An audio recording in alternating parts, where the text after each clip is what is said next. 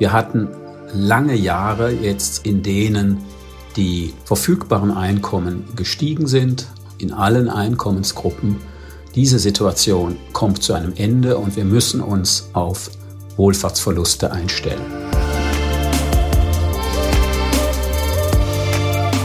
Mit Herz und Haltung. Dein Akademie-Podcast. Den Sozialstaat wirksam machen. Professor Georg Kremer über die sozialen Herausforderungen in der Energiekrise.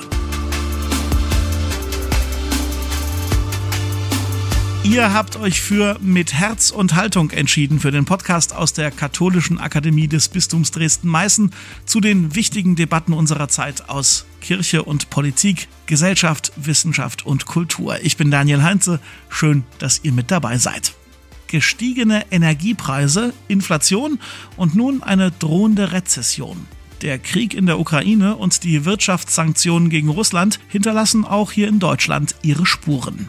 Diese Situation stellt die Politik vor große Herausforderungen. Neben der Frage der Energiesicherheit gilt das nicht zuletzt im Hinblick auf die finanziellen Belastungen für Geringverdiener, für Rentner und Arbeitslose. Wir haben mit Professor Dr. Georg Kremer darüber gesprochen, wie jetzt auf das gestiegene Armutsrisiko in der Bevölkerung sozialpolitisch reagiert werden sollte. Georg Kremer war von 2000 bis 2017 Generalsekretär des Deutschen Caritasverbandes. Er hat in Freiburg Volkswirtschaftslehre und Pädagogik studiert und ist seit 1999 außerplanmäßiger Professor für Volkswirtschaftslehre an der Universität in Freiburg. Das Gespräch geführt hat Thomas Arnold, der Direktor der Katholischen Akademie im Bistum Dresden-Meißen. Professor Dr. Georg Kremer, jetzt bei Mit Herz und Haltung.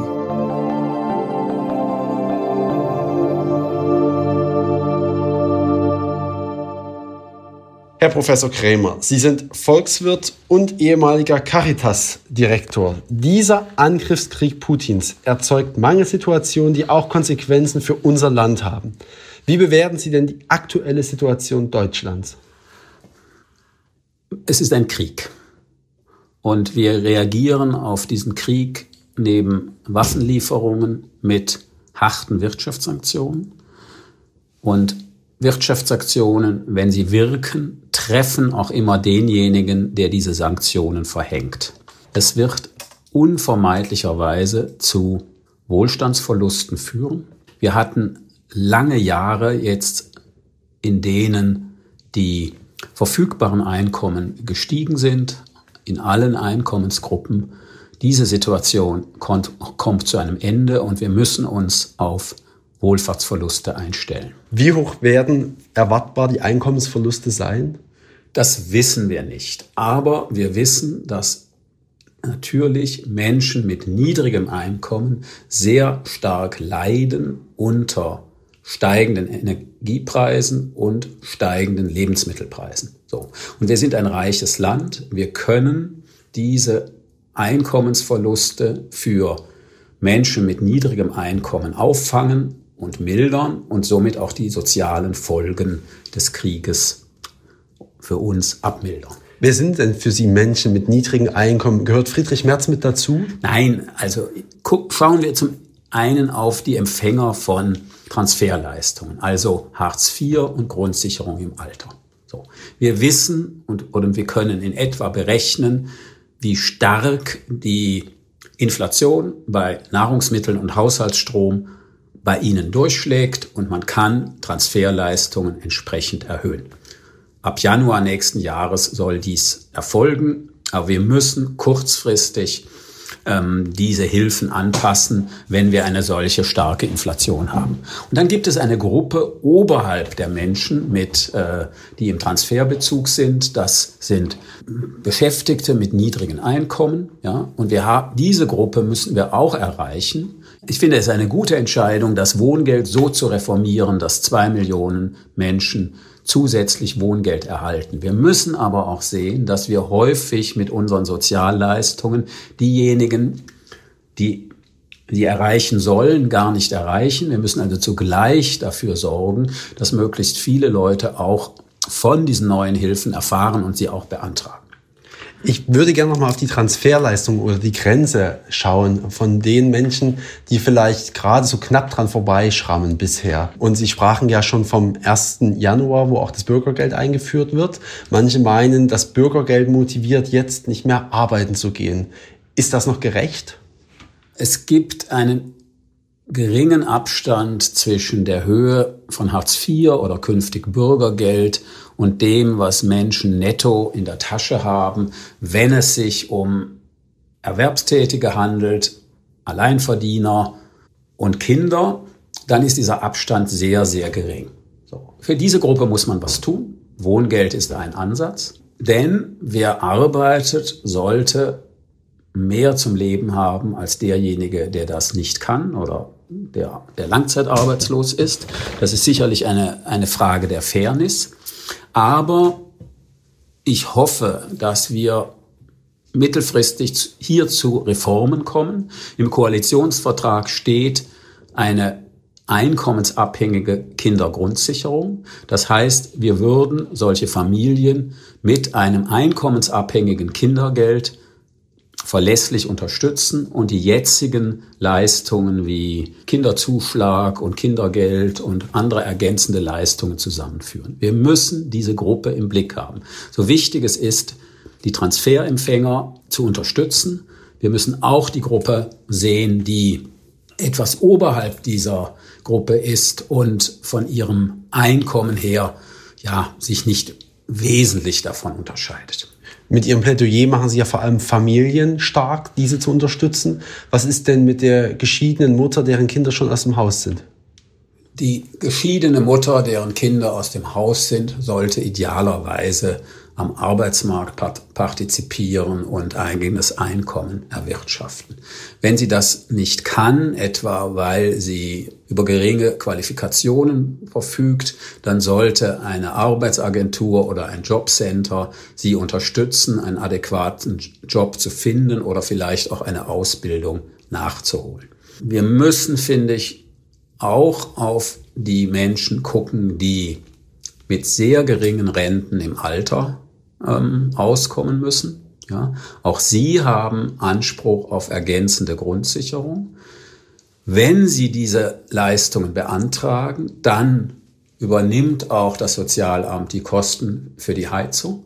Aber etwa die Hälfte der Menschen, die Anspruch hätten, sind verdeckt arm. Sie beantragen die Leistungen nicht. Sie empfinden Scham oder sie wissen es nicht oder sie haben die irrige Vorstellung, ihre Kinder werden zur Kasse gebeten, ja. Und das heißt, gerade die Menschen, die es am dringendsten darauf angewiesen sind im Alter, erreichen wir häufig nicht. Und dann gehen auch die Hilfen ins Leere, die wir uns jetzt, die die Politik sich jetzt überlegt bezüglich der steigenden Energiepreise. Ja, äh, also bräuchten wir hier eine Informationskampagne und zugleich müssen wir damit aufhören, diese Grundsicherungsleistungen zu diskreditieren. Es wird ja oft so gesagt, ja, wenn wir viele Empfänger haben, dann haben wir viele Armut. Aber wenn wir verdeckte Armut haben, wenn wir Menschen haben, die Anspruch haben, aber ihre Leistungen gar nicht beantragen, ja, dann sind zwar die Zahlen schön, drei Prozent äh, der Menschen im Rentenalter kriegen Grundsicherung im Alter. Wenn wir aber den Sozialstaat wirklich wirksam machen würden, dann wären es vielleicht sechs Prozent.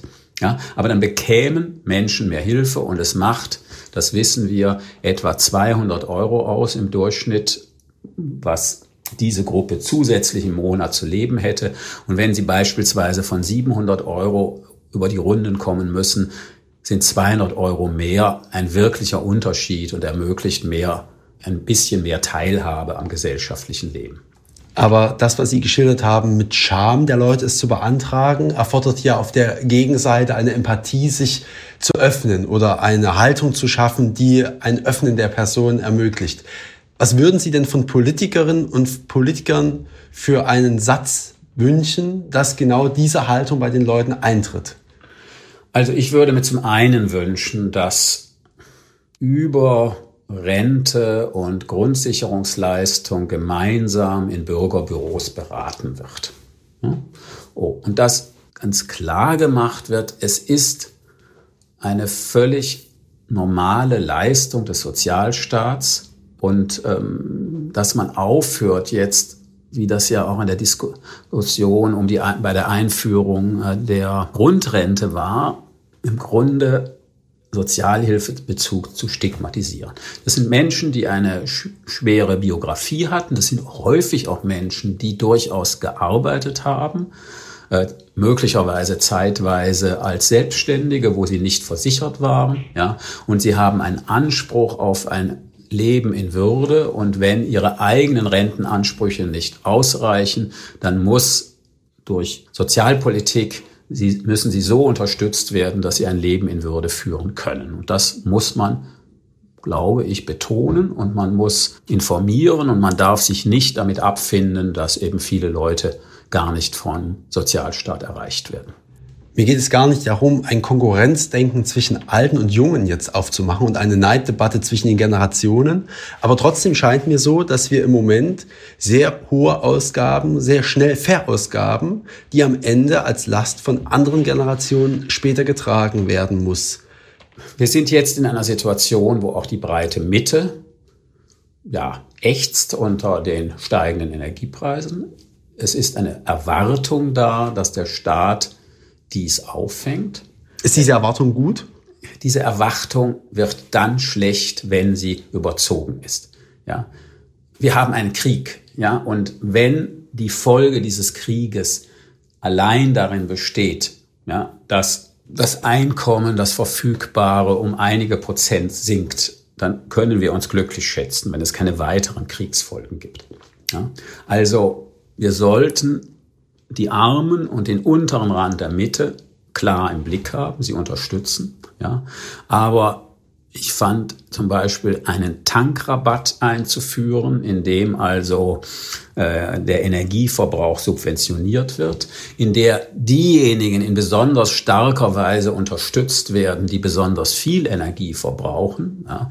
Das sind die Haushalte mit einem gehobenen Einkommen. Dies fand ich falsch, weil Mittel ja im Grunde in die falsche Richtung verteilt werden und weil natürlich das auch Belastungen erzeugt, die wir in der Zukunft schultern müssen. Oder diese Mittel fehlen uns dann eben zum Beispiel beim Ausbau des Bildungswesens oder bei anderen wichtigen Ausgaben. Also muss die Politik bei aller Unterstützungsbereitschaft gleichzeitig deutlich vermitteln, ja, wir werden nicht alles für alle ausgleichen können. Ich habe ein bisschen Sorge, dass so eine Art Deal entsteht. Die Bürger sagen dann, na ja, unterstützt ihr mal die Ukraine, solange das ähm, uns nicht wehtut. Aber wenn es dann Folgen für uns hat, dann wird diese konsequente Unterstützung der Ukraine in Frage gestellt. Und da gibt es Umfragen, also eine repräsentative Gruppe von Bürgerinnen und Bürgern ist gefragt worden, ob man eher konsequent sein soll gegenüber Russland oder ob man Kompromisse schließen soll, wenn sich wirtschaftliche Folgen bei uns zeigen und die Bevölkerung ist in dieser Frage gespalten. Solche Stimmungen können rasch kippen und ich denke, es ist unsere ethische Verpflichtung, die Ukraine in ihrem, Behaupt, in, ihrer, in ihrem Widerstand gegen eine aggressive Eroberungspolitik zu unterstützen. Und es ist auch in unserem langfristigen Interesse, denn es geht zugleich um die, den Erhalt der, der Friedensordnung in Europa. Wo ist für Sie der Punkt, wo Sie sagen, die Konsequenzen folgen aus der Sanktionspolitik ist nicht mehr tragbar. Wir müssen zu einem veränderten Verhältnis in dem Krieg und in der Unterstützung kommen.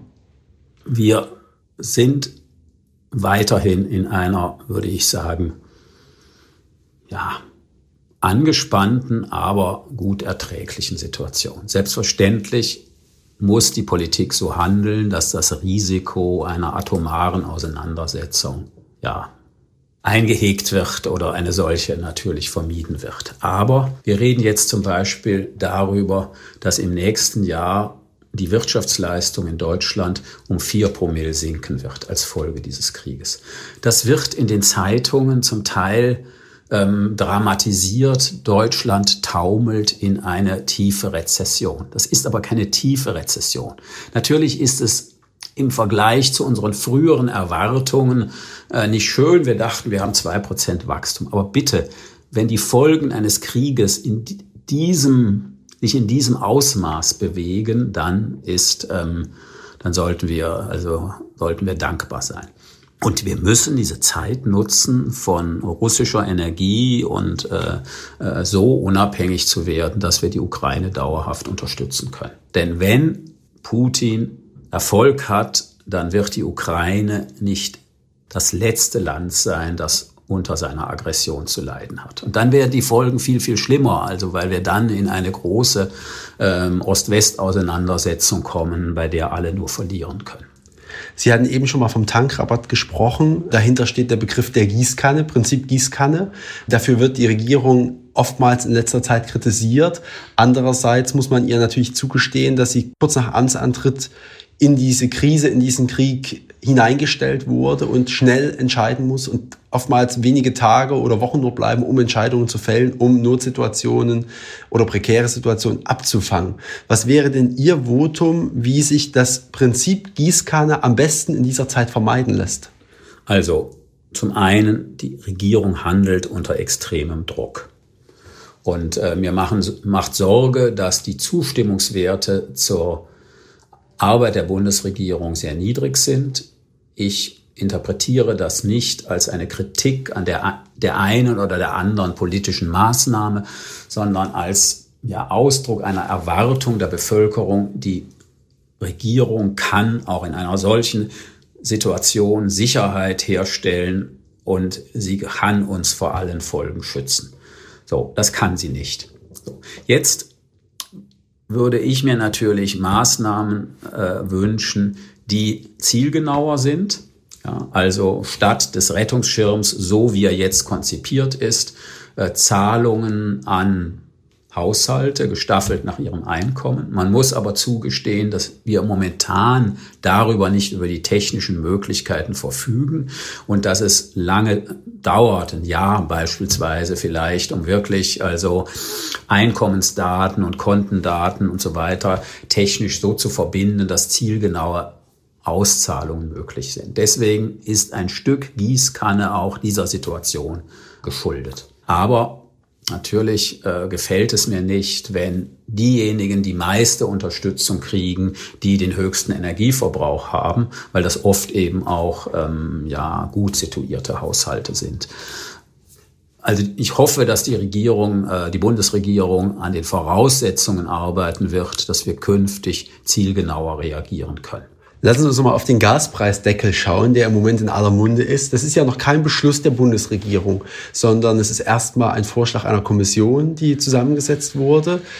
Was würden Sie als Bundesregierung noch verbessern, so dass er möglichst gerecht und solidarisch gestaltet ist? Der Gaspreisdeckel wird den bisher 80 Prozent des bisherigen Bedarfs stark subventionieren.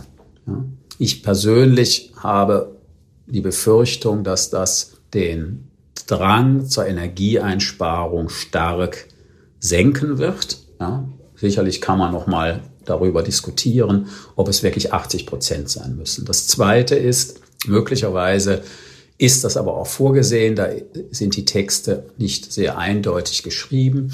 Man könnte diesen, diese Unterstützung aufgrund des Gaspreisdeckels auch der Steuer unterwerfen. Dann würden sehr gut situierte Haushalte von denen würde über die Steuer einiges zurückfließen. Bei Haushalten mit geringem Einkommen wäre das nicht der Fall. Das wäre eine Möglichkeit. Und das Wichtigste ist, wir müssen die Bereitschaft zur Energieeinsparung aufrechterhalten. Und es ist eine ethische Verpflichtung.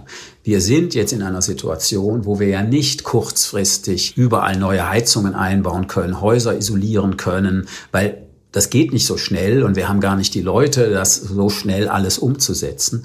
Also hat jeder eine ethische Verpflichtung, das ihm Mögliche zu tun, äh, Energie einzusparen.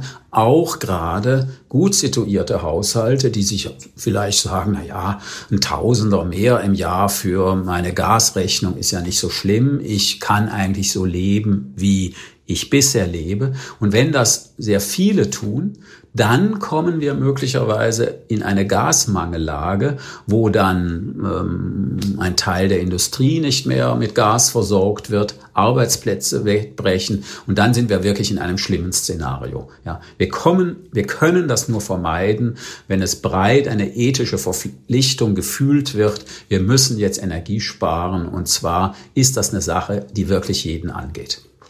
Das ist ja ein Appell ans ethische Gewissen. Wird, wie wird man das schaffen? Also soll man schon mal äh, die Folterinstrumente zeigen, was sonst passieren kann? Ja, man muss ja nicht Folterinstrumente zeigen, aber man muss sehr deutlich machen, dass es Risiken gibt. Ja, und natürlich will einerseits eine Bundesregierung Panik verhindern, das ist ja auch gut, ja. Aber wenn die Botschaft ist, naja, es kann gar nichts passieren, ja, auf jeden Fall kommen wir gut durch den Winter, egal was ihr tut, egal wie ihr heizt, egal wie ihr duscht, dann wäre das meines Erachtens äh, das falsche Signal. Also es geht, glaube ich, darum, einerseits um Besonnenheit, es geht aber auch darum, ja, die Herausforderungen nicht klein zu reden. Herr Professor Kremer, vielen Dank für diese Perspektiven als Volkswirt mit einem hohen Gewissen äh, gegenüber der Caritas verpflichtet. Vielen Dank für diese Perspektiven und einen schönen Tag. Ich danke auch.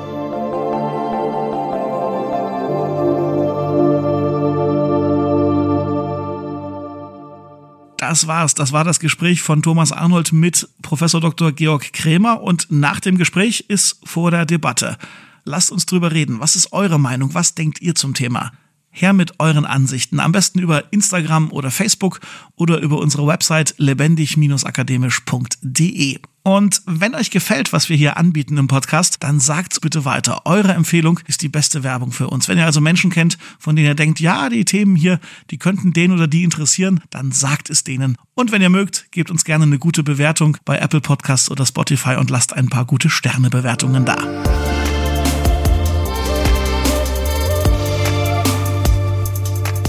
An dieser Folge mitgewirkt haben Thomas Arnold, Falk Hamann, Jonas Lietz, willkommen zurück im Team, und ich, ich bin Daniel Heinze. Vielen Dank fürs Zuhören, tschüss und bis zum nächsten Mal. Mit Herz und Haltung. Dein Akademie-Podcast.